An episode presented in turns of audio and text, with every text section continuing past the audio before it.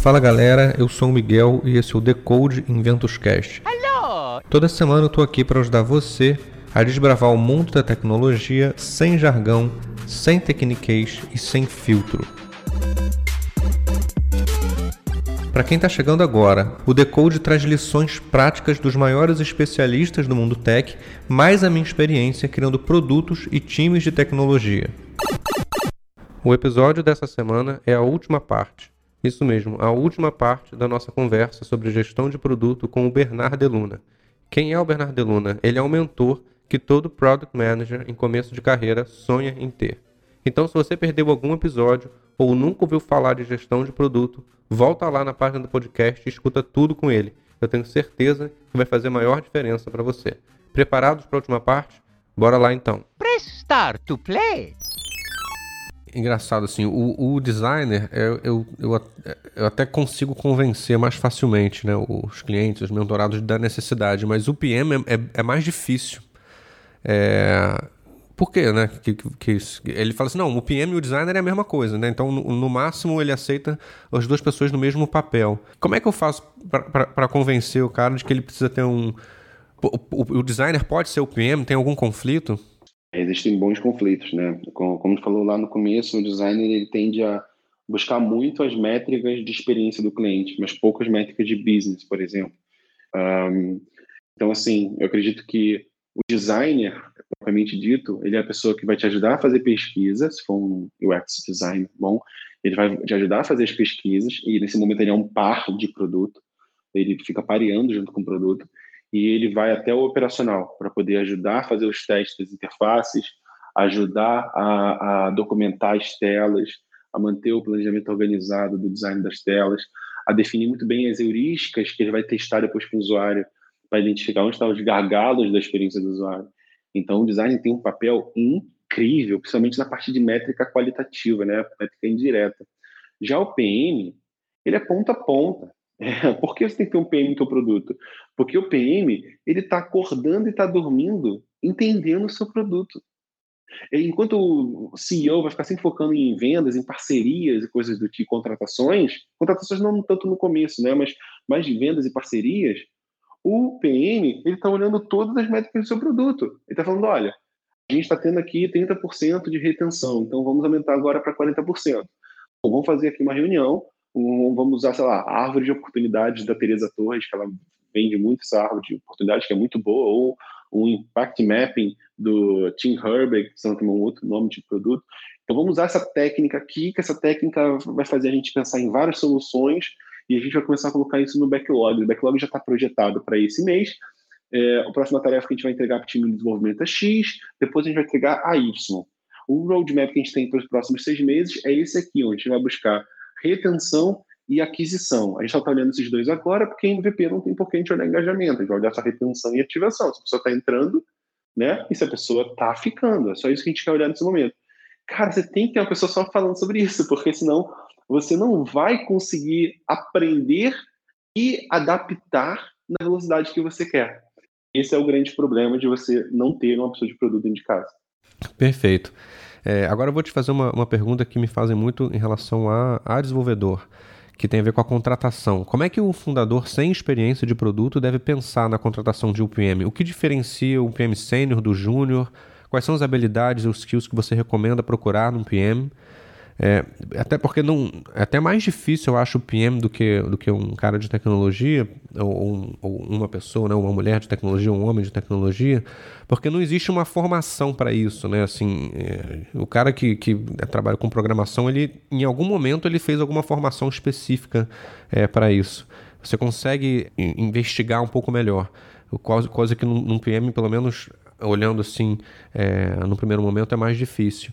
Então, como é que você aconselha um founder, né, um fundador que está montando a sua startup, está convencido de que tem que ter um PM, a validar os conhecimentos que um project manager precisa ter e não ser enrolado com palavras técnicas, conselhos, as siglas, né? O, o desenvolvedor, por exemplo, ele, ele usa um monte de sigla, palavra difícil e às vezes mascara uma inexperiência dele. E eu falo muito que os bons desenvolvedores são aqueles que conseguem explicar a tecnologia de uma forma simples, que qualquer um entenda e especialmente o, o quem vai contratar ele entenda. Como é que é essa dinâmica para o PM? Como é que um gestor ou um fundador que não tem experiência com, com Product Management vai conseguir achar e contratar um bom Product Manager para o time dele? Bom, eu acredito que ainda bate naqueles três, uh, três requisitos que a gente falou, que são as responsabilidades de um PM. Uh, a diferença é que um PM júnior ele tende a ser muito bom em conhecer os, as principais matrizes de priorização, porque é ler artigo basicamente para isso, um, e fazer o by the book, que é o quê? Olhar as métricas naquele dia e entender como é que está o backlog, deixar o backlog azeitado. Isso aí é a primeira coisa de um, um PM júnior. O PM pleno, ele já vai começar a fazer um pouco mais a comunicação. Ele vai começar a não só documentar e priorizar o backlog, mas ele também vai começar a gerar mais hipóteses, ele vai começar a pensar em, em oportunidades de melhorar o produto. Né? Um cara ou, ou uma cara que já vai ter uma visão estratégica, que vai já entender como é que realmente funciona o mercado, ou como é que geralmente funciona um produto de alguma similaridade, seja de tecnologia, de, de cohort de usuário, qualquer coisa do tipo, e ele vai, não, vamos fazer uma estratégia essa aqui, essa estratégia é um pouco mais médio e longo prazo. Então, basicamente, são responsabilidades que você vai assumindo. Para você identificar um PM que seja não seja um impostor, vamos dizer assim, a primeira coisa é você olhar as três coisas que eu mencionei, que é a capacidade de planejar, de monitorar as coisas, né, e a capacidade de comunicação. Então, como você faz isso? Com perguntas. Você acha um backlog de perguntas várias na internet. O que você vai fazer? Faz uma pergunta de como faz, uh, como ele faz para priorizar as tarefas de um produto. Então ele vai dizer, ah, eu uso a matriz tal, tal, tal, tal, tal. Você anota. E você fala, você pode me dar um, um, caso de como você aplica essa matriz? E deixa a pessoa ver se ela sabe apenas o nome ou se ela consegue chegar até a página 2, que é explicar como aplica isso. Então, mais do que perguntar se sabe, pergunta como aplica. Mas para contar um case, porque aí você vai ver a capacidade dela de contar uma história, que aí já bate no terceiro item, que é a comunicação. Se ela conseguir comunicar uma coisa complexa, mostra que ela tem um pouco de, ou tem conhecimento, porque ela é muito, muito, muito safa, né? ela é muito rata de conseguir. Rata é, são, são palavras do Rio, tá, gente? Safo e. Você, você é uma pessoa que lida muito bem com o improviso a ponto de comunicar isso. Então, é uma pessoa ótima para você trazer para dentro de casa, porque se ela tem esse poder de, de, improvisação, ela pode fazer muita coisa legal no seu produto. Ela só precisa ganhar agora as outras habilidades que ficaram é, menores, assim. Então, acho que é isso. Eu focaria nas três coisas uh, não só fazendo a pergunta do que você sabe ou que você usa, mas pedindo para a pessoa contar uma história, para a pessoa realmente dizer como ela aplica isso, a aplicabilidade das coisas. Nesse momento você consegue perceber se a pessoa ficou insegura, se a pessoa não tem um case para poder dar evidência naquilo para ela. Então, eu sempre trabalho com a aplicabilidade das, dos aprendizados. Emendando nessa, também uma pergunta que me fazem muito é assim: não, eu não, eu não, eu já perguntei para os meus amigos, ninguém conseguiu me indicar nenhum, nenhum, nenhum desenvolvedor ou desenvolvedora. É, onde é que eu acho essas pessoas? Então, onde é que, onde é que eu acho bom, bons PMs? Eu vou no LinkedIn procuro lá Product Manager ou tem alguma outra forma? O que, que você recomenda para quem está começando a buscar aí PMs para o time? Da forma mais, mais aberta possível, você pode ir no LinkedIn e você vai conseguir encontrar muita gente legal para poder, poder contratar. Cuidado, obviamente, com PMs que não sabem ele tem uma, duas experiências, não quer dizer que ele tem experiência, quer dizer que já teve oportunidade. Um, existem alguns outros, talvez, que não tiveram ainda a primeira oportunidade, mas que têm um conhecimento muito maior que ele, só precisam de uma oportunidade de colocar em prática. Então, não confunda a experiência prática com conhecimento. Você pode ter seis meses de experiência prática, mas a pessoa nunca leu um livro de PM, a pessoa nunca viveu realmente, acordou e falou, nossa, eu adoro CPM. Enquanto talvez é uma pessoa que está dois anos estudando Product Management e está precisando de uma oportunidade para botar em prática, que vai vir sedenta de, de, de, de, vontade de fazer acontecer. Então, a primeira coisa é essa, acho que é expectativa e realidade.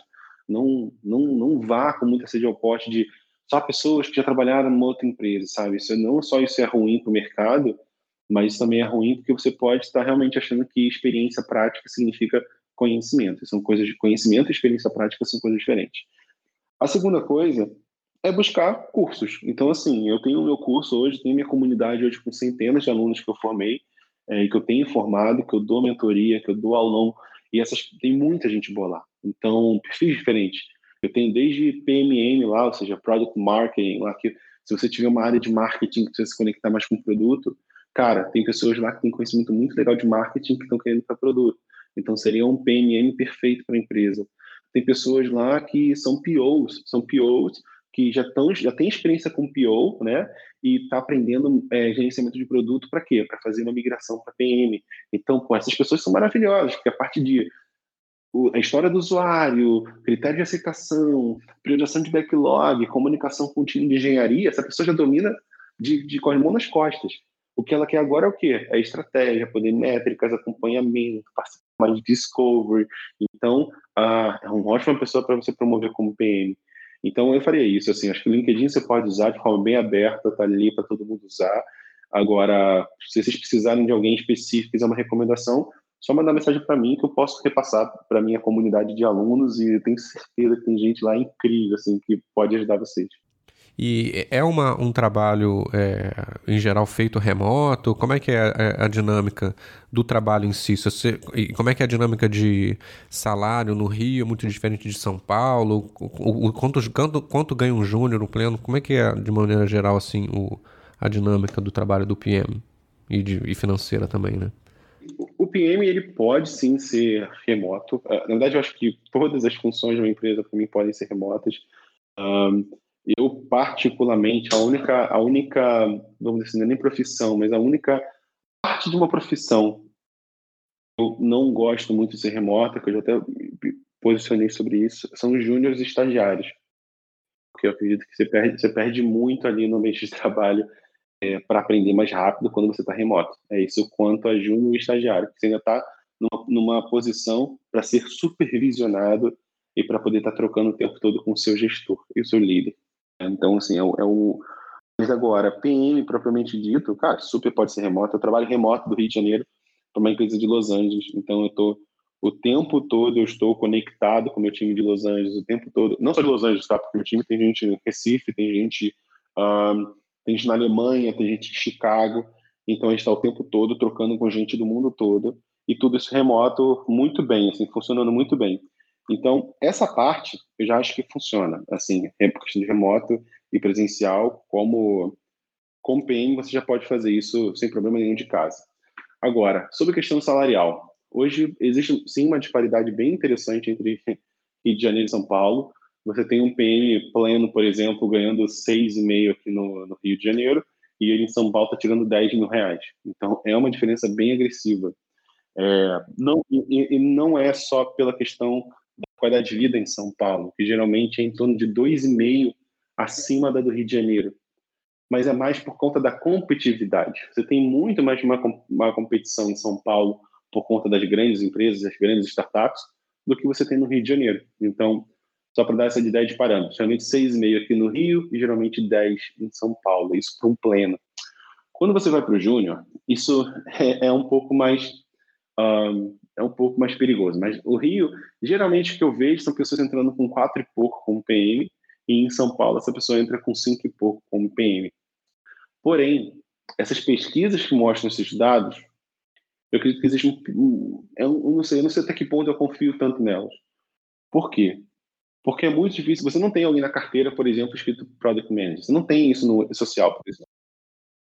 Não tem você não tem como dar um nome formal para essa pessoa. Então, muitas pessoas que estão como PMs numa empresa, ela está como analista de negócios, ela está como PO. Então, ela está em posições diferentes, fazendo trabalho de PM. E eu garanto que essas posições geralmente estão pagando muito mais abaixo do que quatro e pouco, por exemplo, um júnior.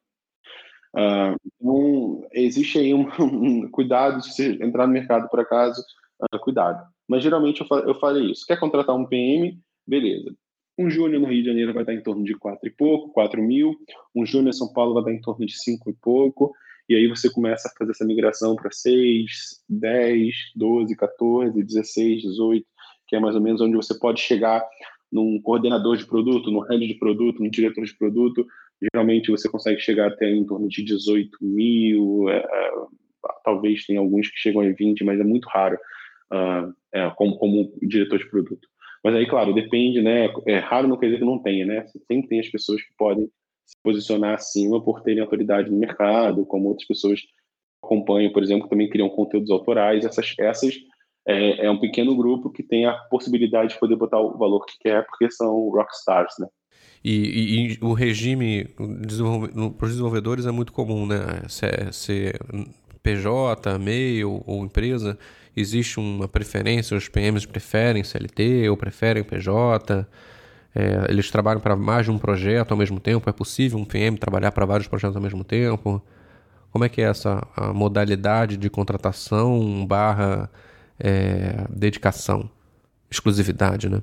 Eu, uns anos atrás eu vi muito crescimento de PJ, muita gente querendo se tornar PJ e, pô, foi super legal. Em dia eu já não vejo tanto, já vejo pessoas buscando novamente CLT. Não sei se é por questão de contribuição, que é mais fácil de você não ter que se preocupar com isso, a empresa já faz isso para você, uh, ou você está um pouco mais resguardado quanto a, a saída e você não precisa controlar e tirar um pouquinho do seu ganho, pagar os impostos. Então, se você pega, por exemplo, você vai ter um MEI, por exemplo, você vai chegar a 6,5 uh, como salário, porque mais que isso já estoura o seu MEI, aí você teria que ter um contador. Então, essas coisas da, da, da dificuldade brasileira de você ter um CNPJ, eu acredito que isso está afastando as pessoas de realmente terem é, CNPJ nas empresas, enquanto o CLT já está apresentando muito, muito benefício, é, mesmo que seja um benefício falso, mas é um benefício que bota a pessoa numa zona de conforto de só se preocupar com o trabalho. Então, Hoje eu tenho visto novamente um aumento de pessoas buscando por CLT. Ah, mas eu acredito, mas assim, eu acho que nunca vi um estudo para isso. Assim, isso é o que eu tenho visto conversando com PMs que trabalham, assim, que eu sempre pergunto como é que é o modelo de trabalho deles. Mas não, nunca vi uma pesquisa que realmente aponte um crescimento. Então pode ser um bias meu. Mas eu, eu creio que o, o CLT hoje acho que ele engaja mais do que um, um PJ exceto se o salário for muito alto, aí talvez a startup pode fazer uma brincadeira legal. Beleza. Última pergunta aqui desse quadro, a gente já até extrapolou aqui o tempo, mas é porque o papo está muito bom. É, você, você teve, né, como a gente comentei lá na tua apresentação, três startups e, e você meio que migrou é, não totalmente, mas você saiu de ser tipo 100% empreendedor e foi ter um, um, um, trabalho mais tradicional do ponto de vista, sem entrando no, no, mérito de ser CLT ou receber como empresa, mas foi, foi se tornou é, diretor de produto de uma empresa específica né, e não do seu próprio negócio. Por que, que você fez esse movimento e, e, e o que, que você é, recomenda para pessoas que podem estar tá pensando nisso? Né? O que, que você abriu mão de ser empreendedor? Você pensa em voltar a ser empreendedor? Como é que foi essa decisão? Assim, já tinha tido algumas outras empresas, sempre como projeto paralelo, sempre como side project, que acho que, eu, que é algo que eu adoro, sempre adorei. E se eu estou aqui hoje é por conta dos projetos paralelos que eu sempre fiz. Uh, então, eu sempre atuava numa empresa, por exemplo, Petrobras, uh, um, é, Estante Virtual, empresas grandes, assim, Jornal do Brasil, Grupo Jornal do Brasil. Então, eu atuava em empresas grandes e sempre tive meus projetos paralelos. Então, isso é uma coisa que eu sempre fiz. Chegou no momento que, quando, quando, quando a gente criou a Anne, a gente falou, cara, isso aqui é para ser o projeto principal. É, a ideia é focar, é focar 100% nele, ver onde a gente consegue chegar. Então, foi realmente um tiro de, de ousadia de falar, vou me desconectar dos projetos paralelos uh, e vou focar 100% em fazer ela acontecer. E, e, foi muito bom, porque realmente a gente viu, viu acontecer. Então, meu tempo era dividido entre ter uma startup e dar palestras, porque eu precisava pagar minhas contas ainda, e então eu comecei a, a voltei a dar palestras cada vez mais, conseguir não só falar da Bunny e ajudar a vender a Bunny, mas também para poder trazer dinheiro para sustento para quem é casa. Então, isso eu fiz durante, durante os quatro anos aí, fazendo isso. E quando a gente decidiu fechar a Bunny, eu, já, eu recebia muita proposta de emprego, graças a Deus eu sempre recebi muita proposta. E eu falei, nossa, tá na hora de voltar para o mercado. Eu preciso agora me recapitalizar, porque eu perdi muito dinheiro com a, com a empresa. Eu preciso ter um pouco mais de calma, porque eu tenho um filho pequeno e não posso mais ousar a ponto de prejudicar coisas. Eu preciso ter um plano de saúde para o meu filho. Então, a gente está falando sobre realmente são as coisas que batem na porta do dia a dia, que pouca gente fala sobre isso, mas é isso, é segurança mesmo de, de casa. E eu falei, nossa, eu preciso então uh, voltar para o mercado de trabalho. Então, como eu tinha várias propostas super legais para o Rio e para fora, eu falei, nossa, então eu vou voltar para uma coisa que eu consiga ter um time grande, que eu consiga ter uma empresa que já está bem estabilizada, ter uma estrutura grande de trabalho, porque eu quero trabalhar com algo muito sexy, é, e que é algo que eu consiga ter tomada de decisão. E foi isso que eu fiz. Então, eu fui para o concursos, na época acho que era 6, 7 milhões de usuários, e com a responsabilidade de montar um time de produto. Então, isso foi o trabalho que foi desempenhado, de trazer os processos, montar, peguei as pessoas que eram analistas, analistas de requisitos e transformei em produto. Então, fui ensinando para elas como é que fazer para gerenciar o produto, criar os princípios de produto, as rotinas de análise de métricas. E isso para mim é muito gostoso. Para mim é totalmente empreendedorismo. Você está montando um time do zero, de você está realmente vendo os problemas e no papel de diretoria, então o papel de autonomia é bem legal, você tem um budget de trabalho, você tem a visão estratégica de onde você quer chegar com o produto e onde a empresa quer chegar como empresa. Então, esse foi o canal que eu fiz para poder fazer essa mudança. Não era algo é, longe do que eu já tinha feito, já tinha sido diretor em outras empresas, então já tinha esse know-how e já tinha feito isso antes. Então, para mim, uh, eu sair do, do empreendedorismo para ir para um CLT, para mim é puramente uma questão de conforto e, ao mesmo tempo, você perde um pouco a autonomia, obviamente, né? Porque no empreendedorismo você tem 100% de autonomia, mas até mais, talvez, do que você gostaria de ter como empreendedor. Você gostaria de, às vezes, como empreendedor, dá vontade de ter um chefe, né? dá vontade de ter alguém falando. Algumas vezes. Falando o que você é, tem que fazer, então... não, faz isso, faz aquilo. Exato, exato. Não é todo dia que você quer tomar decisão. Então, indo para o CLT, você perde um pouco dessa autonomia e você ganha uma segurança, um respaldo de outro lado. Então, foi isso que eu, que eu busquei. E aí, uh, um ano atrás, uh, eu fui para a Liferay, numa posição também de gerente de produto. Aí já não era mais gerente de um time, o diretor de um time. Por quê? Porque eu não fui para a Liferay propriamente dito, eu fui para a Liferay Cloud, uma spin-off da Liferay. Então, ela tem, ela tem menos de dois anos de nascimento. Ela tinha um ano, um ano, quase um ano e meio, menos, um, um pouquinho mais de um ano quando eu entrei. É, a assim, é uma empresa novo, bem antiga, né? Existe há bastante tempo, eu me lembro. Bem é. antiga, é. acho que deve ter 17, 18 anos, é. Tipo, eu sei, bem, muito tempo. E ela é muito grande, tem, sei lá, talvez milhares de pessoas. É, tá no mundo todo, é uma empresa que eu já conhecia há muito tempo. E olha que interessante, eu, em 2015, eu dei um treinamento para um time da Lifer, lá em Recife. Eu dei um treinamento para eles porque a Lightfire é muito boa de serviço, né? Ela cria uma plataforma dela, ela vende a tecnologia dos desenvolvedores que ficam alocados, então ela ganha muito dinheiro fazendo isso. Um, só que ela nunca foi muito de criar produtos propriamente dito. É um time que é muito conhecido em dar suporte e tudo mais, mas não é tanto de criar produtos e botar esse produto de forma escalável, só a plataforma principal deles. E aí eu dei um treinamento para um time de, de Recife a ensinar eles a como criar um MVP, como criar um produto, como metrificar um produto inicial, como mudar o mindset de uma cultura de atender um cliente para você realmente atender um produto e esse produto atender os clientes. E eu fiz esse produto, beleza, saí desse treinamento de dois, três dias. Isso foi em 2015. Esse produto era um Launchpad, o nome dele. De Launchpad se transformou em WeDeploy, e teve milhares de usuários usando. Depois eles perceberam que não era a estratégia de negócio deles não estava tão ajeitada e aí eles pivotaram e transformaram esse produto em Library Cloud. Então, ou seja, o produto que eu entrei há um ano atrás é exatamente o produto que eu ajudei a construir sem saber há cinco anos atrás. Então, é, é, essa história é muito gostosa, assim, porque mostra que o empreendedorismo ele está nisso, está nas oportunidades que se aproveita falei, olha, eu, e, e, foi legal, quando eu estava fazendo o, o, recrutamento com a RH dos Estados Unidos, ela fez essa pergunta para mim, que é, como você se sente um, abrindo mão de uma posição de diretoria você voltar para uma posição de gerência? E eu falei, olha, eu, uma ótima pergunta, eu sou uma pessoa extremamente vaidosa. Eu não tenho vaidade sobre cargo, eu tenho vaidade sobre impacto preciso agora dar dois passos para trás quanto a cargo, para entregar um excelente valor para vocês, para daqui a três anos eu estar tá de novo nessa posição, eu vou adorar fazer isso. Eu, eu, eu, eu, me sinto preparado e eu vou adorar fazer isso. E ela falou, nossa, que legal, bacana isso. Então, isso foi esse movimento que eu fiz. Eu decidi abrir mão de, uma, de, um, de um cargo. Falei, cara, cargo para mim não importa nada, eu prefiro ter um papel de gerente numa empresa gigantesca do que ter um papel de diretoria numa empresa pequena. Então, foi esse movimento que eu fiz. Fui foi um movimento super acertado. Até hoje, estou um ano na empresa em Lua. E, e tem essa coisa, eu tenho autonomia, eu tenho contato direto com o board, eu tenho contato direto com qualquer pessoa que eu quiser. É muito gostoso. Então, eu acredito que quem quer fazer esse movimento de estar tá empreendendo, quer voltar para o CCLT, escolha muito bem as empresas que vocês vão, porque algumas mostram, vendem uma, um valor, uma cultura e não entregam aquilo. Uh, mas se você entra, não deixe, uh, não apague a sua visão empreendedora. Você não precisa se esconder. CLT não é se esconder. CLT é você ter menos autonomia e você ganha mais respaldo. Você use isso para você resolver problemas internos.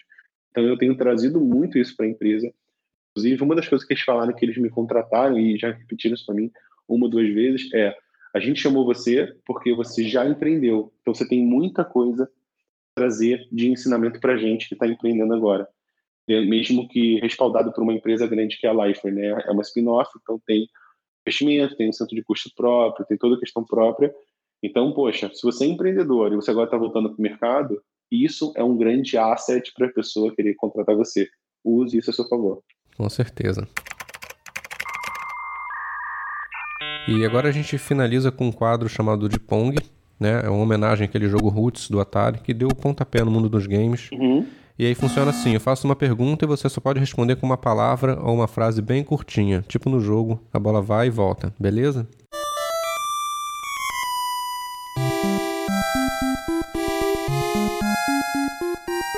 Qual é o livro que você mais recomenda frequentemente? Assim, você sempre recomenda esse livro? Cultura da Participação. É do Clay? Clay Shirk? É esse? Cultura da Participação, isso, do Clay, do Clay Shirk. Eu fiz pós-graduação em Sociologia, né? Eu usei esse livro uma base importante. Gosto muito também.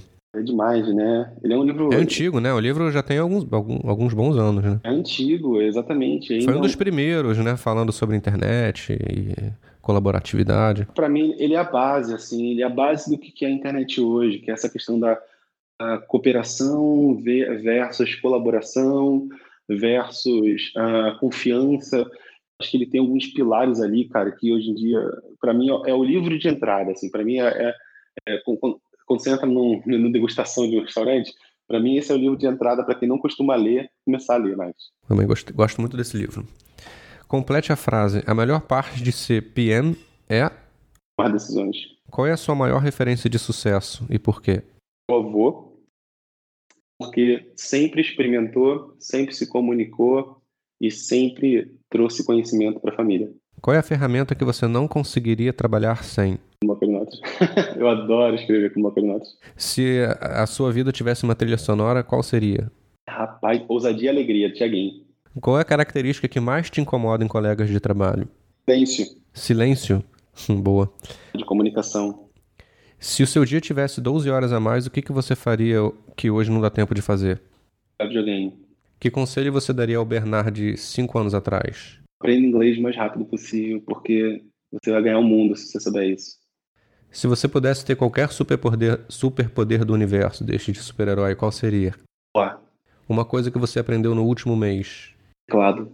Teclado? Boa. Se você pudesse ser mentorada por qualquer pessoa da história do mundo, vivo ou morto, quem que você escolheria e sobre qual assunto? Einstein, resolução de problemas. Por fim, Mario ou Zelda? E se você não sabe quem são, você pode me chamar de nerd. Mario. Muito bom, é o tema aqui, inclusive, do podcast.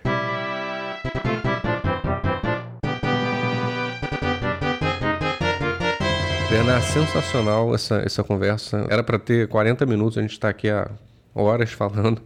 Eu tenho certeza que vai ajudar muitos fundadores a entenderem e valorizarem o papel do PM. Inclusive, eu estou começando agora a recrutar um PM desse dia é, e conseguir atuar de forma mais estratégica com seus, com seus produtos. É, uma última coisa aqui no Decode, a gente sempre deixa um espaço para o convidado deixar o último recado, se tiver vaga aberta, evento que vai rolar, enfim. Quais são as suas considerações finais? É, bom, primeiro, obrigado. Eu ouço, eu adoro, assim, adorei a do Gustavo, por exemplo. E eu acho muito legal ter um bate-papo que a gente consiga falar um pouco mais da nossa área, aquilo que a gente vive todos os dias. Então, obrigado pelo carinho. Fico feliz que a gente tenha conseguido fazer isso, né? A gente estava namorando há um tempo para fazer. Ah, bom, eu tenho uma newsletter, para quem gostar do tema de produto, mesmo sem ser Product Manager, eu tenho uma newsletter que eu sempre falo de produto. Então, hoje, por exemplo, é, saiu uma que eu falo sobre três conceitos matemáticos que você precisa aplicar para conhecer métricas. E aí eu falo sobre rate, ratio e count. Então, eu falo sobre contagem, proporção e taxa. São coisas bobas, mas são coisas que no dia a dia fazem uma grande diferença para você saber se comunicar e saber entender um problema. Então, tem um newsletter quinzenal. Quem quiser, é só para entrar lá no, no site que tem, no meu perfil, do LinkedIn ou do Instagram tem. E agora, em agosto, teremos um, um, uma maratona de Product Metrics Então, quem gostar de métricas de produto, gente, é, vai ser gratuita. É uma, uma semana quase inteira que eu vou estar indo online, ao vivo, todos os dias, para poder dar um, aulas sobre métricas de produto. Então, quem curte produto, quem curte empreendedorismo, inovação, acho que é, cara, vai ser algo de outro nível. Assim. Eu já fiz uma de Product Discovery no começo do ano e foi demais, assim, foi mais de 2 mil pessoas inscritas. Então, estou bem mais confiante para essa agora, acho que vai ser super legal. Então, quem quiser já pode se cadastrar, se inscrever. Novamente, é gratuito, então é só entrar no site e se inscrever. E a última coisa que eu queria falar é uma frase que eu sempre conto, que eu gosto muito e, para mim, é, eu sempre me baseio nela para tomar minhas decisões, que é uma frase de um antigo amigo, que hoje em dia a gente nem se fala mais, mas eu gosto muito dessa frase que ele me ensinou, que me ensinou quando a gente era adolescente, que é se tamanho fosse importante, o elefante era o dono do circo. Então, eu amo essa frase, porque ela, para mim, ela diz muito sobre muitas coisas. Não busque ser o maior, porque só o maior importa, ou que você tem que ser o maior para poder a tua vida ter um sentido. Você tem que ser bom naquilo que você faz, tem que amar aquilo que você faz, e você tem que fazer aquilo bem. Então, ao invés, ao invés de você buscar se comparar aos outros, falar, tem que ser maior que aquela pessoa, eu tenho que ser uma melhor versão minha. E você não sabe qual o tamanho que você pode chegar. Então busca crescer sempre. Se você buscar crescer sempre, você vai se tornar a melhor pessoa que você poderia ter sido. Agora, se você ficar se comparando com outro, você pode ter um grande viés achando que é o tamanho que importa. E na verdade não é. Você não sabe se a pessoa está feliz, está infeliz. E por aí vai. Então, é uma frase que eu gosto muito. Para mim, ela é aplicável para estratégia de produto, é aplicável para estratégia de empresa, mas principalmente é aplicável para coisa pessoal. Assim. Então, se tamanho fosse importante, o elefante era dono do circo. E aí, gostou dessa nova temporada? Tem alguma sugestão de pauta? Manda pra gente pelo Instagram da Inventos, é arroba Inventos Digitais. E, é claro, não esquece de seguir a gente lá também. Lembrando sempre que o Decode é um projeto da Inventos Educação, uma curadoria para líderes inovadores que explica de forma simples e ágil o que a gente aprendeu ajudando startups de sucesso nos últimos 10 anos. Então entra lá no www.inventosdigitais.com.br e se inscreve na nossa newsletter para receber a biblioteca do Technicase. Confere os depoimentos de quem já trabalhou com a gente e dá uma olhada nos nossos cursos, eles são imperdíveis. Então é isso, pessoal. Na semana que vem tem mais. Espero que você tenha gostado, que tenha sido tão legal quanto foi aqui pra gente. Até semana que vem. Um grande abraço. Até a próxima.